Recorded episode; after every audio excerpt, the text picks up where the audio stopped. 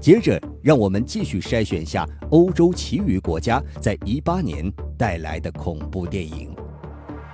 由巴金斯受到关注的土耳其新人导演，在一八年推出恐怖片《家庭主妇》，延续了前作迷幻和噩梦柔和的风格。影片开头非常不错，但没多久，观众的耐心就慢慢被耗尽，影片开始朝个人化的方向一去不复返。虽然影片中大部分对话的重点是暗示揭露这些人物身份，以及让观众了解背后隐藏的东西，但这大量对话对理清思路和故事中的核心部分没有起到多少作用。伏笔和谜团的关系产生了断层，影迷苦苦理解的东西背后却没有他们想知道的东西，他们一直在试着猜测，却一直无法确定真相。而影片中关于血浆、性爱、谋杀等诸多元素对故事发展也没有任何帮助，只是生硬被丢入。影片真正有帮助的引导性的东西，在影片快结束才出现，实在无法力挽狂澜。就算结局勉强扯上克苏鲁邪神的做法，也已经回天乏术。奥地利恐怖片《黑暗》说的是一个怪物女孩。和失明少年的故事，很多东西没有得到解释。虽说恐怖电影不求事无巨细都要给出说明，但就连一些比较重要情节所存在的疑问也没给出答案。影片整体叙述上也显得有些凌乱，从一个罪犯杀了一个店主，过渡到他被一个怪物女孩杀了，再到怪物女孩和失明少年成为朋友，再交代怪物女孩曾恨透了他的继父，但他最后却想杀了他的亲妈。最后的最后，怪物女孩走出森林，开始新的旅途。也许导演想拍一个隐喻的作品，或者说他想拍的尽量与众不同一点，然后不停地往里塞成长、执念、烦恼、生命中不可承受之轻一类偏人性思考上的东西，却用肉体折磨来反衬。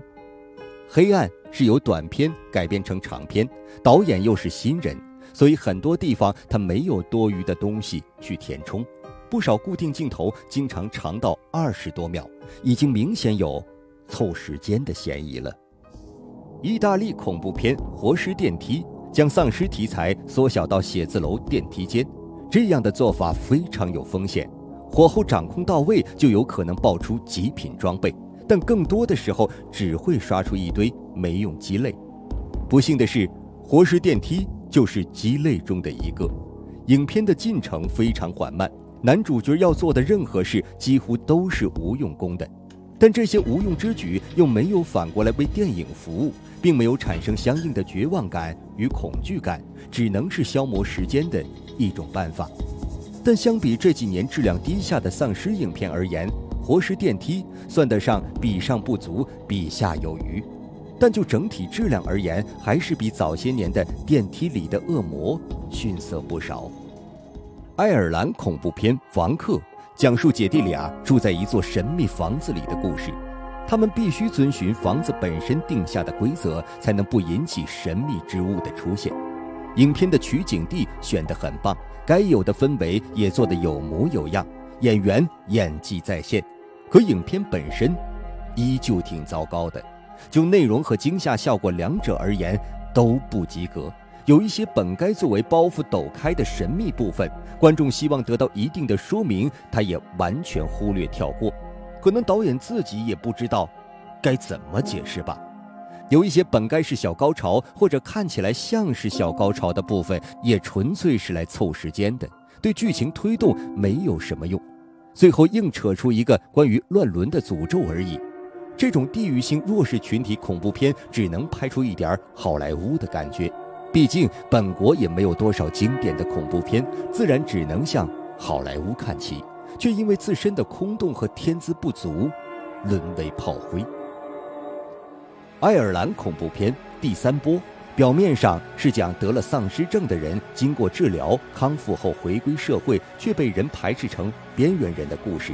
事实上，却往里面塞了人权、政党斗争、欧洲圣母绿化、爱尔兰独立等诸多话题，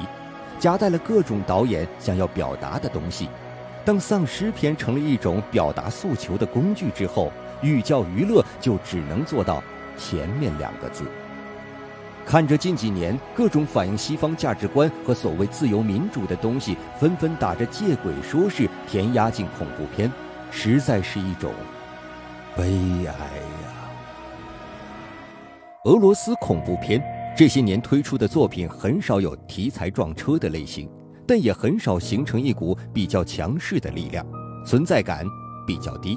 好在一七年推出《果戈里起点》，总算让人看到了。大片的感觉。一八年里，《果戈里恶灵》和《果戈里复仇》相继上映，将《果戈里三部曲》画上了圆满的句号。《果戈里恶灵》作为承上启下的第二部，在剧情上开始渐入佳境，排除了干扰项，理清了思路，开始摸索到货源出在恶灵骑士身上，并进行追踪调查。几个配角形象也变得更加丰满。恶棍、女巫、驱魔师等新角色悉数登场，让迪康卡进香液化的世界进一步完善。而对果戈里本人神秘身世的揭露，则为下一步做好准备。在大场面上，果戈里恶灵同样做到了极致，展现了俄罗斯魔幻题材作品的美轮美奂。仅从特效上而言，该片独立自成一部作品，也完全可以胜任。影片最后教堂的高潮戏群魔乱舞，则致敬了同样改编自果戈里作品的苏联经典恐怖片《邪灵》。收官之作的《果戈里复仇》在反转和回忆两者的基础上，又增加了古装戏的重要环节，揭露了恶灵骑士的前世今生。铁匠的可爱小女儿和客栈老太婆，这些前期埋下伏笔的隐藏小配角也登上前台，展现了自己真实身份，衔接起剧情，起到关键作用。三部曲里挖下的坑，也均在这一步彻底填回，无一疏漏。果戈里复仇整体风格变得黑暗了许多，一直正面形象并复活归来的神探也全面黑化。两位爱恋果戈里的女性角色则遭遇了割喉斩首的下场，而刚正不阿、勇往直前的治安官也在这一步为救果戈里而牺牲。影片最后给出开放式的结局，文学大师普希金、民族诗人莱蒙托夫等人接纳果戈里加入文豪除魔队。来对抗历史上真实存在的本肯多夫伯爵领导的秘密警察组织，让故事留下更多令人遐想的空间。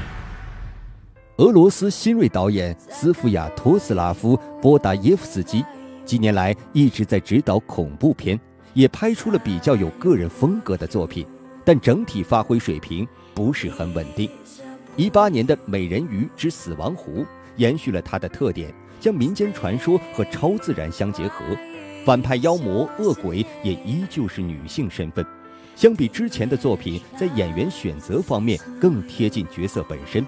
但与此同时，也出现了导演在情节方面比较单薄的弱项。《美人鱼之死亡湖》在创意的拓展上用错方向，虽然走的依旧是好莱坞式恐怖片路线，却发错力。气氛是渲染起来了，却跟惊吓镜头太脱节，而女妖在头发上的弱点也很无语。按照这个设定，Tony 老师应该可以分分钟搞定他。另一部恐怖片《鬼照片》则叫人呃非常无语。除了影片开头复古苏联时期官方在超自然方面进行研究的惊鸿一现之外，后面的剧情就不知道是要干什么了。各种穿凿附会，强行推动剧情发展。影片中的人物就像收到指令一样，照本宣科，不说人话，不做正常人做的事儿，就是为了一心找死。结尾强行让消防员在火灾现场拍照留念，也是醉了。导演的脑子呢？不用的话，可以捐给需要的人呐。未完待续，广告之后马上回来。让我们最后聊聊美国恐怖片以及一八年的烂南瓜奖获得影片。